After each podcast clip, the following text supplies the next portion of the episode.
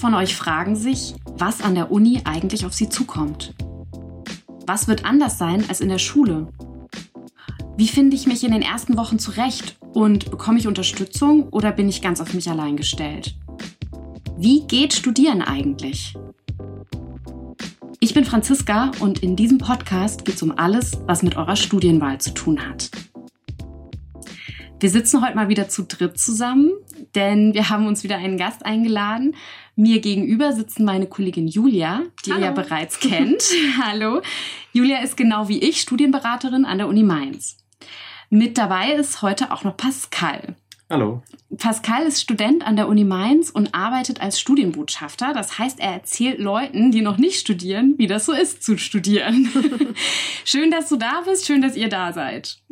Und wir sitzen übrigens ähm, wieder mal persönlich beieinander. Also wir sitzen ja. wirklich zu dritt zusammen, nicht irgendwie im Schrank oder so, sondern wir haben uns tatsächlich getroffen und wir hoffen, dass die Tonqualität passt für euch. Genau, aber zur Abwechslung finde ich, ist es auch mal wieder ganz schön, wenn wir uns sehen und nicht äh, vor einem Bildschirm hocken und telefonieren. Von daher freue ich mich, dass wir jetzt hier alle zu dritt sitzen. Ja, und echt cool, dass du heute mit dabei bist und Zeit hattest vor allem.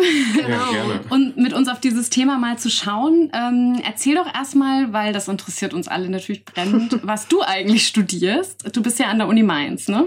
Genau. Ganz genau, ja. Also ich studiere Ägyptologie und äh, mittlerweile im Master. Mhm. Ähm, Im Bachelor hatte ich als Nebenfach äh, erst zwei Semester Geschichte und dann äh, Archäologie. Mhm. Okay. Das heißt, du hattest im Bachelor auch im Hauptfach schon Ägyptologie. Ganz genau, ja. Im Prinzip das dann im Master sozusagen vertieft. Ja. Abgefahrenes Fach. Ja, das hörst du wahrscheinlich öfter, oder? Ja, das ist äh, die Standardreaktion. Es gibt eigentlich äh, zwei Reaktionen. Erstens mal so ähm, interessant, ja. Ähm, erzähl mal ein bisschen was. Oder ähm, die zweite Frage ist, äh, okay, aber was machst du eigentlich danach damit? Also das sind so diese zwei äh, Standardreaktionen darauf. Ja. ja, aber wir haben es gerade schon gesagt, interessantes Fach. Äh, wie bist du denn überhaupt auf das Fach gekommen? Also das ist ja jetzt gerade so ein Fach, was nicht so unbedingt auf der Hand liegt. Man denkt vielleicht sofort an Medizin oder Psychologie oder sowas, aber Ägyptologie hat man ja vielleicht in der Schule nicht so auf dem Schirm, dass es so ein Fach gibt. Wie bist du darauf gekommen? Ja, genau. Also ähm, zu so einem Fach kommt man letztlich durch Interesse. Und ähm, das Interesse ist ähm, besteht schon, äh, jetzt lass mich nicht lügen, so seit ich 13 bin, glaube ich. Also das hat so angefangen, ne? Das ist nicht so ein Erweckungserlebnis irgendwie, dass ich so war, ja, jetzt muss ich das machen, sondern das ist einfach ein Interesse, was ich hatte und äh, da habe ich mich ja Jahre hinweg immer mal mit beschäftigt und das war immer so da. Und ähm, aber ich hatte jetzt, ja, ich habe jetzt nie so konkret gesagt, ich, ich werde so dieses diese Story mit in der achten Klasse und dann sage ich auf jeden Fall, ich muss Ägyptologe werden und dann werde ich das auch. Ja. So. Sondern ähm, das war einfach ein Interesse, das war da und ähm, dann kommt halt dieser Moment, ähm, wenn man halt Abi hat und äh, mhm. äh, denkt, ich wollte, ich wusste auf jeden Fall, ich will studieren, also ich wollte an, an die Uni ähm, und ähm, hatte mir dann überlegt, entweder du du du guckst jetzt willst, was willst du danach machen? Was willst du irgendwann mal machen in deinem Leben? Und dann studierst du irgendwas darauf hin. Mhm. Aber ich hatte überhaupt keinen ähm, Ahnung von mhm. Berufen. Ich kannte auch überhaupt keine mhm. Berufe. Also ich kannte die Berufe von meinen Eltern und den einzigen anderen Beruf, mit dem ich kontinuierlich Kontakt hatte, war der Lehrerberuf. Und ich wusste, das wollte ich nicht machen. Okay. Und ähm, das, dann habe ich mir gedacht, okay, dann ähm, entscheidest du dich jetzt, das zu machen, weil sonst wirst du es wahrscheinlich nie wieder machen. Also mhm. dieser Moment, äh, den musst du jetzt ergreifen, wenn du das wirklich machen willst. Mhm. Äh, ansonsten kommt er halt nicht mehr. Und dann habe ich mir gedacht, äh, ich probiere es einfach mal und probiere es einfach mal aus. Und wenn es mhm. nichts ist, dann nutzt du halt die Zeit und überlebst dir was anderes. Und, ja. äh, aber glücklicherweise war das die richtige Wahl, ja. Ja, cool. Das ist, finde ich, total spannend, weil das ja auch eine Sache ist, mit der wir schon, über die wir schon mit Magdalena gesprochen haben, nämlich, ähm, dass man natürlich gucken kann, was einen beruflich interessiert und daraufhin sein Studienfach ausrichtet oder einfach erstmal nach seinen Interessen geht, wenn man noch nicht genau weiß, was man machen will. Und wenn ich das richtig verstanden habe, dann bist du ja genauso vorgegangen. Du bist quasi deinem Interesse gefolgt und hast dann daraufhin Ägyptologie studiert oder studierst es immer noch. Das äh, klingt echt sehr, sehr interessant. Aber wie war das denn eigentlich für dich? Du hast dich dann nach dem Abi für das Fach entschieden. Und dann hieß es, du kriegst einen Platz, du musst oder du kommst an die Uni Mainz. Wie war das denn für dich, als du dann die Zusage bekommen hast und ähm, du wusstest, jetzt geht's an die Uni? Also es war zunächst mal nicht so überraschend, dass ich diese Zusage bekomme, weil das Fach ist, äh, hat kein NC. Ja. Also es gibt kein Numerus Clausus, also keine Zugangsbeschränkung außer Abitur, äh, das ich hatte. Und dort war klar, dass ich im Prinzip dieses Fach hätte studieren können. Also es war jetzt nicht so überraschend, ich habe darauf gebankt und gewartet und gehofft. Mhm. mhm. Aber ähm, ja, für mich war das so, ja, das war einfach äh, total aufregend, weil ich habe ja, wie gesagt, ähm, mir überlegt, ich mache das, weil ich im Prinzip sage, das ist mein Interesse, aber Interesse am alten Ägypten und Ägyptologie als universitäres Fach sind zwei verschiedene Dinge. Und mhm. ähm, man weiß nicht unbedingt, wie Ägyptologie in der Uni abläuft, nur weil man sich fürs alte Ägypten interessiert. Es interessieren sich unglaublich viele Leute, unglaublich viel. Aber mhm. was zu studieren, ist natürlich was ganz anderes. Mhm. Und ähm, für mich war das total aufregend, diese ganzen, ähm, diese ganzen Strukturen kennenzulernen und auch die mhm. Leute. Ne? Also man, man, man, man liest sich da dann irgendwie ein. Oder ich habe ja gesagt, es war schon ein Interesse und dann kannte ich auf einmal irgendwie Namen und die äh, waren dann hier auf einmal Professoren und so. Und das war für mich total skurril, weil ich dachte immer, das sind so Leute, ne, die sind, die kann ich überhaupt nicht äh, nie sehen und nie anfassen und so. Das sind nur wie so, so Berühmtheiten. Genau, ja, weil für mich war das so. Ja, ich habe irgendwie Sachen gelesen und dann stand da irgendwie Professor für, weiß ich nicht, an der Uni. Und ähm, für mich war das total, äh, ja, ein krasses Erlebnis, da hinzukommen. Und dann sind das im Prinzip äh, Menschen, die da rumlaufen und so. Und das war ähm, ja, das, das war total aufregend. Und da, das war eigentlich der aufregendere Teil, so dieses Ägyptologie als Studienfach kennenzulernen. Nicht mhm. weniger jetzt so, was werde ich da wohl machen, weil die Inhalte, das war irgendwie klar, was, was für Inhalte gab, das wusste ich. Aber ähm, das kennenzulernen war total, war total aufregend. Also da, das war im Vorhinein total aufregend. Ja. Hast du es dir denn anders vorgestellt, bevor du angefangen hast zu studieren? Also hast wie, also wie hast du dir vorgestellt, dass Studieren ist? Oder, oder hast du es dir anders vorgestellt einfach, ja? Ähm, ja, weil ähm, ich hatte natürlich, äh, was ich von der Uni kannte oder Leute kannte, die studierten und so, das war immer so dieses Bild von äh, voller Hörsäle und viele Leute und das ist alles unpersönlich. Mhm. Und in der Ägyptologie ist das überhaupt nicht so, weil es studieren total wenig Leute das Fach. Das heißt, es ist überhaupt nicht unpersönlich, es ist total im Gegenteil. Es ist viel persönlicher, als man denkt, weil wenn man irgendwie mit zehn anderen Leuten anfängt, dann kennen einen die Leute relativ schnell. Also man ist da nicht irgendwie so völlig, äh, ja, eine graue Maus, die da rumläuft und mm. die hat mhm. keinen je gesehen, sondern nach zwei, drei Wochen in der Uni fängt man schon an und die Leute erkennen einen und so. Und ähm, das konnte ich, das konnte ich mir überhaupt nicht im Vorhinein vorstellen, mm. weil ähm, zum Beispiel mein, mein Bruder hat irgendwas studiert, der saß da im Hörsaal mit 400 Leuten und, okay. ja, und ähm, das war halt was ganz anderes. Und so war eigentlich mein Bild. Und das mhm. hat sich zum Beispiel in meinem Beifach in, in, in Geschichte auch bestätigt. Also da war es dann auch so. Aber in Ägyptologie ist das halt alles viel persönlicher und das war ein ganz neues Erlebnis. Also es ist auch ganz anders wie Schule gewesen. Es war nicht so schulklassenmäßig, aber es war auch überhaupt nicht so hörsaalmäßig. Okay, also nochmal ganz anders, als, als man erstmal sich Uni so vorstellen würde. Das heißt, es gibt irgendwie mehrere ja, Arten, wie man irgendwie studieren kann. Wenn du jetzt ähm, drauf guckst, was würdest, du bist ja Studienbotschafter, das heißt, du erzählst ja äh, vor allem SchülerInnen, wie ist der Unterschied zur Schule? Was macht Studieren eigentlich aus oder wie geht Studieren eigentlich? Was würdest du sagen, ist so der größte Unterschied für dich zur Schule oder was erzählst du den Leuten, was der größte Unterschied ist? Ja, ein wesentlicher Unterschied ist ähm, die Selbstorganisation. Also dieser Moment ähm, in der Schule, erster Schultag, man kriegt einen Stundenplan und an den mhm. hält man sich. Der wird auch nicht variiert, ja. Mhm. Und ähm, man hält sich an den und man sitzt dann mit irgendwie den Leuten da und dann weiß man, okay, dann schreibt man irgendwie fünf oder ich weiß nicht wie viele Klausuren während oder oder ähm, Klassenarbeiten oder mhm. während dem Jahr. Und ähm, ähm, das ist alles so invariabel, das ist alles fest äh, klar vorgegeben. Mhm. Und ähm, im Prinzip läuft man so die Struktur ab die mhm. da vorgegeben wird. In der Uni ist das im Prinzip nur so, ähm, man muss erstmal gar nichts, es sei denn, man will was. Und das ist so ein ganz anderes, man, das ist so ein ganz anderes Herangehensweise, ja. weil man sich, gerade wenn man Ägyptologie studiert, überlegt, ähm, was will ich eigentlich machen? Also man guckt sich erstmal an, was gibt's überhaupt? Mhm. Ja, und, und was, was, was, was will ich davon eigentlich machen? Oder ähm, will ich, was will ich auch nicht machen? Mhm. Ja, also das sind so Überlegungen, die man vorher ja überhaupt nicht hat. Mhm. Und ähm, es ist einfach ähm, das, wovor man vielleicht am Anfang Angst hat. Das, das Selbstorganisation heißt nämlich auch, ja, das selbst organisieren zu müssen, mhm. letztlich. Aber wenn diese Angst, die bei jedem verfliegt, weil ähm, die verfliegt automatisch, weil man dabei nicht allein gelassen wird. Aber ähm, wenn das erstmal flogen ist, ist das, ist das total die, die Bereicherung, ja, weil man mhm. einfach ähm, dieses Ganze, wenn man wirklich denkt, so jetzt ist hier was anderes, das fühlt sich überhaupt nicht mehr wie Schule an. Mhm. Und äh, ja, das ist der größte Unterschied, einfach die Selbstorganisation, glaube ich. Okay, also das heißt, man kriegt nicht mehr so viel vorgegeben und man kann selber so ein bisschen entscheiden. Ich weiß noch, äh, so in der Beratung, ich weiß, das heißt, äh, begegnet dir wahrscheinlich auch ziemlich oft, Julia, sind irgendwie oft Leute, die ähm, einmal so genau vor dieser Selbstorganisation beim Studienstart so ein bisschen Bammel haben, weil sie sagen, aber woher soll ich denn das alles wissen und wie mhm. soll ich mich denn da jetzt zurechtfinden?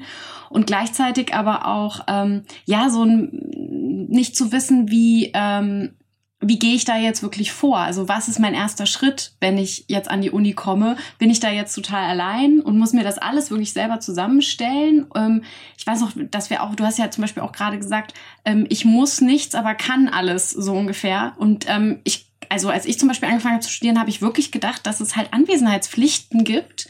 Äh, da, also dass ich auch keine Wahl habe, ob ich zu einer Vorlesung gehe oder nicht.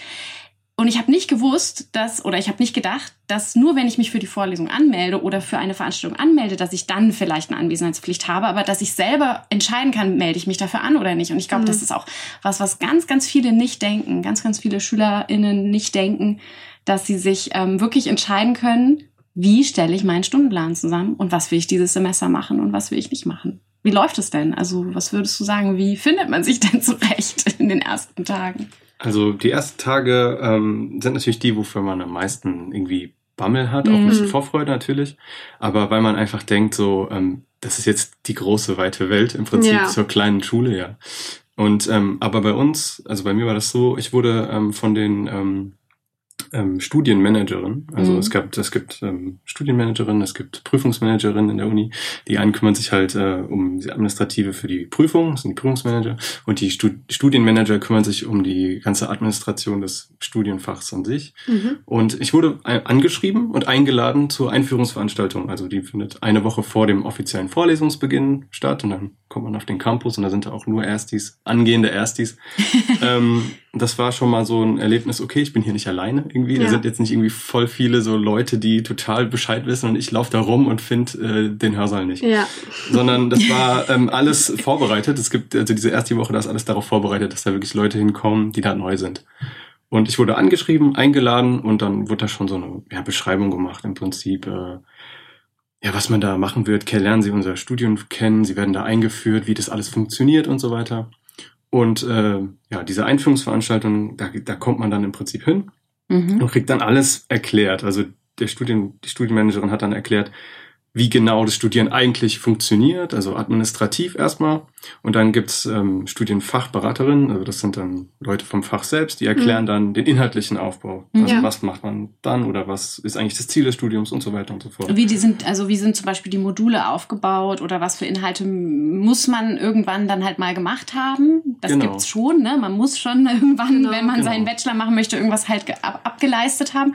Aber die erklären einem halt, wie dieses Baukastensystem funktioniert. Genau, die erklären aber ja. auch, wofür man es macht. Also man, man, ja. man lernt nicht nur so, du musst irgendwie lernen, damit du die Klausur schreiben kannst. Also nicht so, du musst Latein lernen, damit du, ähm, weiß nicht, in der Prüfung nicht durchfällst. So, ja. das ist ja irgendwie dieses Schuldenken, ne? woraus genau. man dann irgendwann raus will, weil man irgendwie denkt, okay, hier geht's irgendwie nicht weiter, weil ich lerne, damit ich in diesem System bestehe. Aber mhm. wofür eigentlich? Ja. Klar, mhm. am Ende steht irgendwie das Abitur, aber wenn ich das dann hab, so, mhm. dann fragt man sich schon manchmal, ja, okay, dieses ganze Prüfungen, okay, aber ähm, in der, in der Uni wird einem auch mal erklärt, also zumindest war es bei mir so, ja, es gibt mhm. natürlich, das gibt natürlich mal auch ähm, Unterschiede, aber wofür man was macht. Also mhm. Module sind auch nicht irgendwie auch angelegt, sondern die sind auch sinnvoll angelegt, mhm. ja, und die sind immer äh, inhaltlich, ergibt es Sinn. Das ein mhm. Modul ist immer eine Sinneinheit im Studium, mhm. die ja. dann abgeschlossen wird und dann geht man praktisch zur nächsten über. Mhm. Und ähm, wenn man dann genug Sinneinheiten im Prinzip abgeschlossen hat, dann kann man den Abschluss machen, ja, den mhm. Bachelor. Aber es wird einem immer erklärt, wofür ist das eigentlich gut? Also warum gibt es Module und warum sind die durchnummeriert und also wie sind die aufgebaut? Das wird einem immer erst erklärt. Also es wird mhm. einem nicht erklärt so, ihr müsst irgendwie total viel lernen, damit ihr die Einführungsklausur besteht, sondern was wird eigentlich verlangt? Also warum machen wir eigentlich diese Einführungsklausur und warum mhm. ist es sinnvoll, die zu bestehen und warum mhm. machen, macht man erst danach weiter? Das wird einem alles erklärt. Also man wird da nicht irgendwie rausgelassen und sagt, ihr müsst jetzt lernen, damit ihr eine Eins habt. Mhm. So, die Erklärung ist halt vorbei. Das ist halt Schule. So. Und Okay. Uni ist, ist das halt nicht mehr so relevant. Und das wird, wird mir tatsächlich ja alles in der Einführungswoche auch so erklärt. Ne? Also das wurde ja dir zumindest auch so erklärt und äh, findet auch in den anderen Fächern so statt. Ähm, aber wie ist es denn, wenn ich jetzt in der Einführungswoche bin? Da sind natürlich, hast du gerade schon gesagt, ganz viele andere Erstsemester. Aber wie kann ich denn da Kontakte knüpfen? Also es sind ja alles irgendwie, ist es ja für jeden neu und ungewohnt. Und wie schafft man es da vielleicht auch schon recht schnell, ähm, Kontakte zu knüpfen? Gibt es da irgendwie Möglichkeiten? Also natürlich knüpft man irgendwie unwillkürlich schon ähm, Kontakte. Mein erster Kontakt war, ähm, ich stand irgendwie vor einem Hörsaal und ähm, war mir total unsicher irgendwie, ob das der richtige ist. Und dann stand da noch jemand und dann äh, war, hat der genauso verwirrt geguckt und dann haben wir uns angesprochen und dann festgestellt, wir sind hier beide richtig und äh, dann haben wir uns unterhalten. Also das, das funktioniert so passiv. Ne? Okay. Aber an sich war es so, also ähm, in der Regel ist es auch so, dass nach diesen Einführungsveranstaltungen man nicht irgendwie so, wir sind jetzt hier fertig und tschüss, sondern ähm, danach, also bei mir gab es zum Beispiel sowas wie ein Ersti-Frühstück, das hat die ähm, Fachschaft, der Fachschaftsrat Mhm. organisiert. Das sind dann ältere Studierende, die schon länger studieren. Ähm, und dann gab es da so ein Ersti-Frühstück mit allen Erstsemestern saßen dann da und die haben dann irgendwie so ein kleines Buffet aufgebaut und hat man sich unterhalten, hat man sich kennengelernt. Mhm. Und dann kam man in die erste Uniwoche und kannte, ich kannte die alle, ja. Weil Ja. wie gesagt, Ägyptologie sind nicht so viele. In Geschichte war das ein bisschen anders, da wird man dann, wurden die in so kleine Gruppen eingeteilt. Mhm. Und dann haben wir auch so einen, ähm, wie so einen kleinen, äh, wie so einen, ja, was sagt man, Mentor zugewiesen bekommen, Mhm. der einem so ein bisschen, der vielleicht vier, fünftes Semester ist und schon die Strukturen irgendwie kennt und der einen so ein bisschen einführt, indem man alles immer fragen kann und so Mhm. weiter. Und ähm, also da wird man nicht einfach so rausgelassen und ähm, sondern man, man, man lernt automatisch da dann auch die Leute einfach kennen, weil es ist auch interessant, weil man will auch wissen, mit wem studiere ich denn Klar. vielleicht die nächsten drei bis fünf Jahre denn so, mit wem verbringe ich meine Zeit und Ja. ähm, also das passiert automatisch bei diesen Veranstaltungen. Okay, das heißt, es wird nicht nur darauf geguckt, dass man ähm, inhaltlich gut vorbereitet ist oder eingeführt wurde, sondern auch persönlich. Ne? Also, dass man vielleicht auch da schon Kontakte knüpfen kann und nicht sich so alleine fühlt.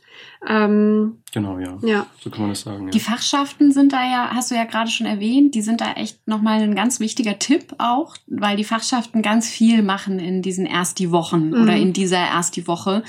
Ähm, also man hat da wirklich meistens ein buntes Programm von Kneipentour äh, und so weiter. Jetzt sind wir aber ja gerade ein bisschen in einer anderen Situation, weil Ja. jetzt wahrscheinlich genau, wo diese Folge erscheint, ja immer noch Corona-Pandemie. Ähm, aber auch da, ganz wichtig, gibt es digitale Einführungsveranstaltungen und die Fachschaften haben sich auch dafür meistens was ausgedacht, nämlich entweder wirklich die Möglichkeit, sich ähm, unter bestimmten Hygieneregeln eben doch zu sehen oder zu treffen in kleineren Gruppen oder ähm, eben das Ganze auch digital zu machen. Also es gab ähm, jetzt auch letztes Semester, als es ja wirklich komplett digital war, das war ja ein ganz digitales Semester, gab es dann WhatsApp-Gruppen, es gab Facebook-Gruppen, es gab also ganz, ganz, ganz viele Möglichkeiten, sich mit seiner Fachschaft und mit den anderen Erstis ähm, in Verbindung zu setzen. Also da haben wir, da haben die Fachschaften wirklich sich gute Sachen ausgedacht und äh, vertraut da auf jeden Fall drauf, dass ihr da an die Hand genommen werdet von denen, weil das ist so ein bisschen auch deren, ähm, ja, deren Ding irgendwie, Ja. die Erstis zu betreuen. Auf Genau. jeden Fall, das stimmt. Ja. Ja. Und natürlich auch schade, dass es nicht vor Ort stattfinden kann, aber ich äh, denke mir, dass es zumindest schon mal hilft, wenn man sich digital auch sieht und zumindest eine kleine Einführung bekommt. Ähm, Aber in der Hoffnung, dass die Pandemie irgendwann wieder vorbei Ja. ist, was wir ja wissen, äh, hoffen, wissen und hoffen, ich weiß es nicht. Ja. Aber ähm, in der Hoffnung haben wir jetzt auch einfach, wollt, wollten wir einfach auch mal ein bisschen gucken, ähm, wie ist es denn normalerweise? Und deswegen hast du jetzt auch vor allem erzählt, wie es eben normalerweise abläuft, weil wir ja hoffen, dass es wieder dahin zurückkommt. Genau, also man muss Ähm. auch sagen, dass ähm, ähm, prinzipiell diese Einführungsveranstaltungen ähm, sind immer auch ein bisschen, ich sag mal, individuell, also anders nach jedem Fach, weil einfach die Fächer auch von anderen Leuten gemacht werden und die Ja. ges- gestalten diese Einführungswoche einfach und das kann sich unterscheiden. Ich meine, klar, Wirtschaftswissenschaften, wo vielleicht paar hundert Leute anfangen, ist natürlich anders, wie wenn ich jetzt ein kleines, kleines Fach studiere. Hm. Ja. Da, natürlich ist die Einführungswoche anders, äh, die Einführungsveranstaltung auch anders. Und äh, du hattest es schon angesprochen, es werden dann im Verlauf, manchmal in der Einführungswoche, vielleicht manchmal auch noch in der ersten Uniwoche ähm, oder auch danach, finden dann zum Beispiel diese äh, Kneipentouren statt, also Mhm. diese, ähm, ja, wo dann im Prinzip Leute von der vom Fachschaftsrat mit einem äh, ja durch die Kneipen zieht und man lernt dann irgendwie Kommilitonen kennen. Und natürlich ist das anders, wie wenn ich eine Kneipentour mache mit zehn anderen, dann ja, kenne ich die alle danach. ja. Und bei den anderen ist man vielleicht in einer kleineren Gruppe unterwegs und kennt dann noch nicht jeden. Aber Kontakte knüpfen ist deshalb schon nicht so schwierig in der Uni, weil im Prinzip klar ist auch die anderen Erstis sind auf der Suche nach Kontakten. Also Mhm. man ist nicht da irgendwie so und Man ist man nicht kommt der da Einzige, dazu, man ist. kommt nicht dazu und Ja. da ist schon alles so fest ein, eingespielt, sondern alle sind neu, alle Ja. sind irgendwie verunsichert. Mhm. Alle suchen irgendwie so ein bisschen nach Halt und suchen irgendwie nach Kontakten und so. Und deswegen ähm, ist es im Prinzip, also es ist nicht so, dass man da hinkommt und dann ist man da völlig vereinsamt dann irgendwie in der ersten Woche oder so. Also das Ja. passiert nicht. ja. Über dieses Thema, ähm, wie lerne ich Leute kennen, werden wir auch in der nächsten Folge nochmal äh, genauer sprechen. Genau. Ähm, aber jetzt erzähl doch noch mal so für diejenigen, die so wirklich unsicher sind, was diese, ja, was diese ganzen organisatorischen Schritte angeht. Ja, also gut, wir, wir, du hast dich dann irgendwann halt, ein, man schreibt sich ein, ja, also man hat dann irgendwann eben den Semesterbeitrag, also so ein Geld, das man zahlen muss, damit man eben da studieren können kann, ähm, bezahlt und man, was passiert dann? Also muss man, wartet man dann, sitzt man einfach zu Hause, muss man dann einfach, woher weiß man, an welchem Tag beginnt es jetzt? An welchem Tag muss ich jetzt tatsächlich in die Uni gehen? Also das sind wirklich Fragen, die uns ja auch immer wieder, ähm, die bei uns immer wieder eintreffen, ja? Äh, Ja. Wann geht's los? Und, wie hat- geht's los? Und man ja? hat ja auch Angst, irgendwas zu verpassen. Vielleicht hat man ja auch irgendwas überlesen und hätte selber was machen müssen. Und ne, so das sind, glaube ich, die Ängste, die viele dann haben. Deswegen erzähl doch mal, wie das war ähm, bei dir. Oder Ja. wie es generell so ist. Also ähm, in der, also ich habe ja schon erzählt, dass ich zum Beispiel angeschrieben wurde. Also das Ja. ich wurde nicht irgendwie so, ähm, ja, keine Ahnung, nicht informiert. Mhm. Aber erstmal der Semesterstart ist ja immer fest terminiert. Und die äh, Einführungswoche ist in der Regel halt die Woche davor. Das heißt, Mhm. die ist auch im Prinzip fest terminiert. Das heißt, Mhm. da kann man sich schon irgendwie dran festhalten. Ähm, und wenn man auf der ähm, Internetseite einfach mal sucht, wird man das auch ganz schnell finden. Mhm. Unter Aber Fristen ist so- übrigens. Also wenn ihr Genau. guckt unter, äh, unter Fristen, vielleicht ist es auf den Seiten von den anderen Unis irgendwo anders, aber ihr werdet ganz sicher auf den Homepages von den Unis äh, Ja. Informationen für die Erstsemester finden. Also Informationen für diesen ganzen Studienstart. Und da steht dann auch, wann es losgeht. Das ist schon mal so der erste Schritt. Okay. Genau, aber das ist immer fest terminiert. Das Genau. ist wichtig zu wissen. Man kann es auch schon im Vorhinein für die nächsten Semester eingucken. Ich weiß nicht, wie weit im Voraus, Mhm. das weiß ich jetzt nicht. Aber man, man, das ist auf jeden Fall fest terminiert. Genau. Und äh, ansonsten ist es so, man kriegt ähm, Unterlagen per Post zugeschickt. Und mit diesen ähm, Unterlagen kann man dann sozusagen seinen eigenen Uni-Account erstellen, mit dem man dann sozusagen Teil der ganzen Uni-Welt wird, weil alles funktioniert über diesen Uni-Account. Also Ja. Anmelden zu Veranstaltungen, zu Prüfungen auch, aber das kommt dann erst später. Ja. Ähm, äh, Teilnahme an äh, Kursen, an Vorlesungen und so weiter, das funktioniert alles online. Mhm. Und ähm, erst wenn man diesen Uni-Account generieren kann und die, das funktioniert mit den Unterlagen, dann kann man überhaupt rein in dieses, in das Uni-Portal sozusagen und kann überhaupt äh, sich anmelden zu den ganzen Sachen, die man vielleicht machen will. Und ähm, genau, dann weiß man auch, wann was stattfindet, weil wenn man sich irgendwo anmeldet, dann äh, wird immer angezeigt, was sind die Termine, wann findet das eigentlich statt, wann geht's Mhm. los, wie, wann ist die Uhrzeit und so weiter und Mhm. so fort.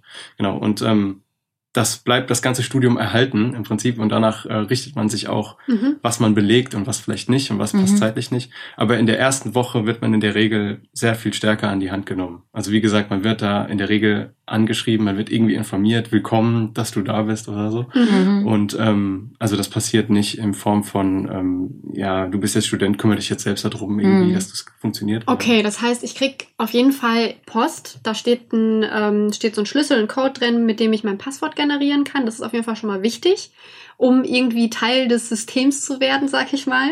Ähm, aber was kriegt man noch?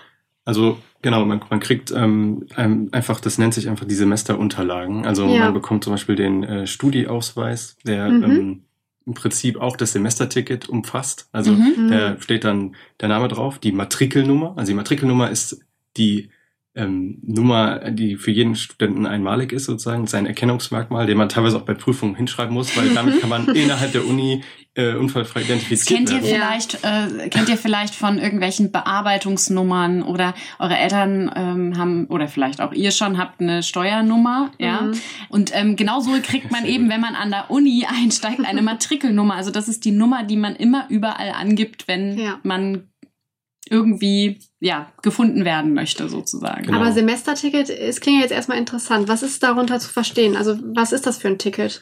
Genau, also erstmal ähm, der Studieausweis, dass man der Ausweis, dass du der Student an der Uni bist und ähm, mit diesem Ticket, äh, immer in Mhm. Kombination mit dem Personalausweis, das ist ganz wichtig, sonst ist der nicht gültig, ja, sonst ist sonst einfach nur ein Zettel.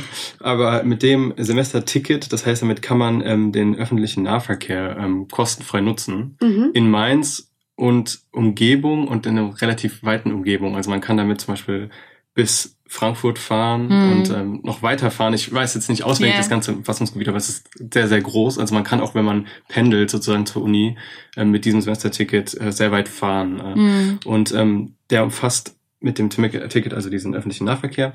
Und ähm, der mit dem Ausweis kann man auch sonstig, wenn es zum Beispiel Vergünstigungen gibt für, Mhm. für Studenten, es gibt unfassbar viele Vergünstigungen für Studenten. Man muss sich dann immer informieren. Also Ja. es gibt einfach bei relativ vielen Einrichtungen Cool. einfach, genau. Und das funktioniert immer mit diesem ähm, mit diesem Studieausweis, der auch gleichzeitig das Semesterticket ist, weil Ja. ich werde häufig gefragt, so ähm, Studentenausweis, ich habe aber nur ein Semesterticket. So, nein, das ist das, Das Gleiche. Gleiche. Ja. Okay. Ja. Und das ist auch was, was eigentlich sehr, sehr oder ja fast alle Unis eigentlich anbieten. Ähm, es gibt, also diesen Ausweis bekommt man natürlich immer, aber es gibt auch eigentlich an fast jeder Uni dann in Kombination damit so ein ähm, Semesterticket, was dann natürlich immer unterschiedliche Geltungsbereiche hat, aber das ist tatsächlich kein Alleinstellungsmerkmal bei der Uni Mainz. Das gibt's öfter. Ähm, was mir da jetzt gerade noch für ein Stichwort einfällt wegen Semesterticket, ist dieses Wort Semester. Ja. Ah, okay. Jetzt ähm, mal so ganz doof gefragt, was ist eigentlich ein Semester? Was, also weil wir, wir kennen, äh, also wenn man in der, wenn man aus der Schule kommt, kennt man Schuljahre, ne? Ja. Und, ähm, Und Halbjahre. und Halbjahre vielleicht noch. Aber was ist eigentlich ein Semester? Wie lange dauert ein Semester? Was sind Semesterferien? Sind das wirklich Ferien? Erzähl doch mal. Genau, also ein Semester ist im Prinzip einfach, ähm, also man kann das schon vergleichen mit, mit, den, mit den Schuljahren, weil das ist einfach die Taktung, nach der das eigene Studium organisiert wird. Mhm. Also ähm, man geht immer im Prinzip semesterweise durch das Studium. Mhm. Und ein Semester ist immer ein halbes Jahr lang. Mhm. Und ähm, äh, du hattest jetzt das Stichwort Semesterferien. Ja? Also es gibt nicht Semester und dann Semesterferien, sondern die Semesterferien, oder Ja. wenn man so sagen will, sie heißt eigentlich vorlesungsfreie Zeit. Die ist Teil des Semesters. Also Okay. Es Ja. ist die zweite Hälfte des Semesters, ist die vorlesungsfreie Zeit und die erste Hälfte des Semesters ist die Vorlesungszeit. Also Ah. da werden Veranstaltungen in der Uni gehalten, Mhm. Vorlesungen, Seminare, also alles, was man so besuchen muss, findet in der Regel dann statt in der Mhm. Vorlesungszeit und in der vorlesungsfreien Zeit, die von Studenten, nicht von Dozenten, von Studenten manchmal Semesterferien genannt wird. Da ähm, gibt's, werden dann häufig zum Beispiel Prüfungen geschrieben, Hausarbeiten Ja. etc. Ähm, genau, aber da, da gilt dann keine, ähm, da sind dann keine Regelveranstaltungen, also in der Regel nicht, keine Regelveranstaltung ähm, an der Uni. Mhm. Im Vorlesungsbetrieb ist dann einfach nicht. Okay. Genau. Hausarbeiten sind äh, übrigens ähm, wissenschaftliche Arbeiten, also eigentlich wie, naja, man kann sich wirklich vorstellen wie einen wissenschaftlichen Aufsatz, aber ein sehr langer wissenschaftlicher Aufsatz. Ähm, um das mal so kurz zu erklären, was eine Hausarbeit ist. Und das macht man halt in Semesterferien. Das heißt so richtig Ferien, dass man jetzt sagt, man hat drei Monate frei und kann auf die Bahamas fliegen, ist es nicht. Also, wie gesagt, ich habe ja gesagt, in der Uni muss man immer noch was machen, wenn man was will. Ja. Und ähm, Mhm. wenn man nichts machen will, theoretisch, muss man auch nicht. Also Ja. wenn man, dann muss natürlich gegeben sein, dass man auch irgendwie genug Geld hat und so weiter. Weil viele Leute, man muss, also viele Leute Ja. gehen auch einfach arbeiten in den Semesterferien. Ja, Ähm, aber theoretisch, ich meine, es zwingt ja keinen dazu. Ähm, jemand, niemand zwingt einen dazu, eine Hausarbeit oder eine Prüfung zu schreiben in den Semesterferien. Natürlich muss man das machen, wenn man weiterkommen will im Studium. ja. Aber wenn man jetzt sagen würde, ich hab, will das nicht oder ich schaffe das nicht oder ich kann das nicht, ähm, dann müsste man das theoretisch nicht. Und daher kommt auch diese Diskrepanz, Semesterferien und vorlesungsfreie Zeit, Ja. weil theoretisch kann man diese Zeit zu Semesterferien machen, aber Mhm. es ist nicht vorgesehen, dass das jedes, dass man einfach drei Monate einfach so frei hat. Sondern es Mhm. hat einen Grund, es gibt einen Grund, warum man ähm, drei Monate sozusagen Vorlesung hat und dann drei Monate nicht Vorlesung hat, ähm, weil das einfach diesen Tonus umfasst, in dem Prüfungen, Mhm. Prüfungsleistungen erbracht werden, man Praktika machen muss, es gibt Mhm. Studiengänge, da muss man Praktika machen Mhm. ähm, und so weiter, Projektarbeiten Mhm. und so weiter und so fort. Aber ähm, man muss theoretisch da nichts machen. Man muss auch theoretisch in der Vorlesungszeit nichts machen, wenn man sich nicht anmelden will. Also ich habe es ja schon mal gesagt, man muss nur was machen, wenn man was haben will. Ja. Und das ist halt ganz wichtig zu verstehen am Anfang. Ja, das heißt, ähm, also wie du gesagt hast, ein Semester besteht aus einer Vorlesungszeit und einer vorlesungsfreien Zeit. Ähm, wie ist das denn jetzt auf so ein Jahr verteilt? Sind das, also sind das dann, wie, wie lange geht ein Semester? Und gibt's dann, also Sommersemester, Wintersemester? So. Wie ist da die Ja, genau. Einteilung? Also, genau. Also ähm, die Semester, ähm, das Wintersemester geht immer über den Jahreswechsel sozusagen. Ähm, Mhm. Also von ähm, Oktober bis äh, Ende März, also Mhm. theoretisch bis April, also Mhm. bis zum in- letzten Tag des Märzes. Und das Sommersemester findet dann immer im Jahr statt, also im Sommer halt, nicht über den Jahreswechsel. Okay. Ähm, und fängt dann einfach an dem Tag, wo das ähm, Wintersemester aufhört, an und geht dann wieder bis zum nächsten Wintersemester. Also 1. April bis Ende September 30. im Endeffekt, September, genau. ja genau. Und das Ja. ist immer so. Überall übrigens. Genau. Das ist äh, immer gleich. Ja. Und ähm, genau, deswegen, auch das Wintersemester wäre dann immer, also das jetzige letzte Wintersemester wäre dann zum Beispiel 1920 gewesen und das Mhm. Sommersemester ist einfach nur 2020. 20. Mhm. Mhm. Ähm, jetzt sag doch noch mal, weil du ja Studienbotschafter bist ähm, und genau diese Sachen, die wir hier besprechen, die bei weitem noch nicht alle Fragen, die die Hm. Erstis wahrscheinlich haben oder die ihr als Leute, die noch gar nicht studieren und aber vielleicht über ein Studium nachdenken haben, ähm, ja, bei weitem diese Fragen noch nicht beantwortet äh, sind in diesem in dieser Folge. Wie kann man euch denn erreichen? Weil man kann euch ja tatsächlich einfach fragen, ne? Hm. Oder? Ja, genau. Also ähm, wir sind, äh, wir haben ähm, neuerdings, jetzt noch nicht so lange, Mhm. ähm, es kann man uns telefonisch oder auch per Mail erreichen. Mhm. Ähm, ich weiß nicht, werden ähm, die angegeben? Ja, wir können das gerne in den Shownotes, genau, wir können das in den Shownotes verlinken, wie ihr die Studienbotschafter ähm, erreichen könnt. Genau. Genau. Ähm, Da gibt's dann praktisch also eine Hotline, und Mhm. wo man uns erreichen kann. Das sind wir zu festen Zeiten. Mhm. Ähm, in der Regel ist das 14 bis 16 Uhr, ähm, montags bis donnerstags und freitags 11 bis 13 Uhr. mhm. Äh, das wäre dann sozusagen meine Schicht. Also, Also wenn ihr mit. Pascal persönlich, wenn ihr persönlich mit Pascal sprechen wollt. genau, also freitags zwischen 11 und 13 Uhr. Ähm, wenn das natürlich irgendwie nicht geht, dann kann Ja. man auch einfach ähm, eine Mail schreiben. Die wird dann ähm, genau beantwortet. Haben wir dann alle Studienbotschafter einfach Zugriff, Zugriff Ja. drauf und dann kann man einfach, ähm, erhält man dann eine Antwort drauf. Cool. Ja. Und ähm, übrigens, ähm, an, den, an vielen, vielen anderen Unis gibt es auch StudienbotschafterInnen. Ähm, also guckt einfach mal nach, ob es dann an, an der Uni, für die ihr euch interessiert, sowas gibt. Die haben manchmal auch äh, ganz andere Arten von Sprechstunden. Also man kann die aber wirklich meistens kontaktieren und mit denen mal quatschen. Ähm, und wenn es das nicht gibt, gibt es immer die Möglichkeit, sich mit der Fachschaft in Verbindung zu setzen. Ähm, also einfach gucken, wie finde ich, ähm, die Kontaktdaten sind eigentlich auch immer auf den Uni-Homepages zu finden. Also ähm, sich mit der Fachschaft in Verbindung setzen, das hatten wir auch in einer Folge schon mal gesagt. Ähm, die findet ihr nämlich auch oft in den sozialen Medien, die Fachschaften. Genau, also ja. da könnt ihr euch auf jeden Fall hinwenden. Und wenn alle, äh, wenn ihr da niemanden findet, ähm, gibt es immer noch ähm, die zentralen Studienberatungen, an die Genau. ihr euch wenden könnt, oder die Studienfachberatung, von der du, Pascal, ja auch schon erzählt hast. Also das sind die Leute aus dem Studienfach, die für die Beratung zuständig sind. Also das heißt, man findet schon Hilfe, oder? Ja, und tatsächlich, das ist mir auch jetzt nochmal wichtig zu sagen, es ist eigentlich egal, was man für ein Problem hat oder für eine Frage hat.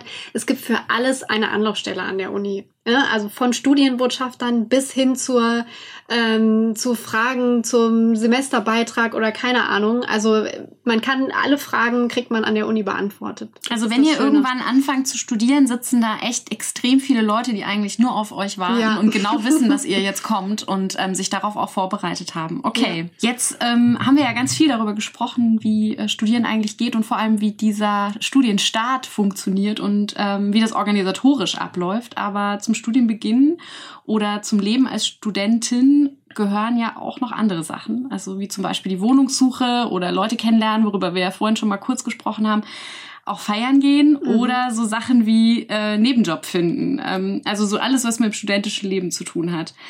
Und genau darüber wollen wir gerne in der nächsten Folge mit Jennifer sprechen. Jennifer studiert auch an der Uni Mainz und ist auch Studienbotschafterin, so wie Pascal. Und sie wird uns das nächste Mal ein bisschen was über das studentische Leben erzählen und wie das denn so läuft und wie man da so den Genau. Einstieg findet. Genau. Ja. Ähm, Pascal, dir ganz, ganz lieben Dank, dass du uns so einen guten und äh, umfangreichen Einblick gegeben hast. Ja, gerne. in wie Studieren eigentlich geht. Ähm, ich hoffe, es hat euch was gebracht. Wir werden uns bestimmt nochmal treffen, weil ähm, wir einfach sehr gerne die studentische Perspektive Ja. reinholen in Ja. diesen Podcast. Und ähm, an dieser Stelle bleibt eigentlich nur zu sagen, wenn euch dieser Podcast gefällt, bitte unbedingt abonnieren und weitererzählen und ähm, wenn möglich uns eine Bewertung Ja, geben. darüber freuen wir uns. genau. Okay, habt ihr noch was, was ihr gerne loswerden wollt? Ähm, nee, ich bin äh, sehr gut informiert jetzt, glaube ich. Ich freue mich auf die nächste Folge und bis dann. Dann vielen Dank, dass du da warst nochmal. Dankeschön. Ja, gerne. Vielen Dank fürs Hören. Tschüss. Tschüss.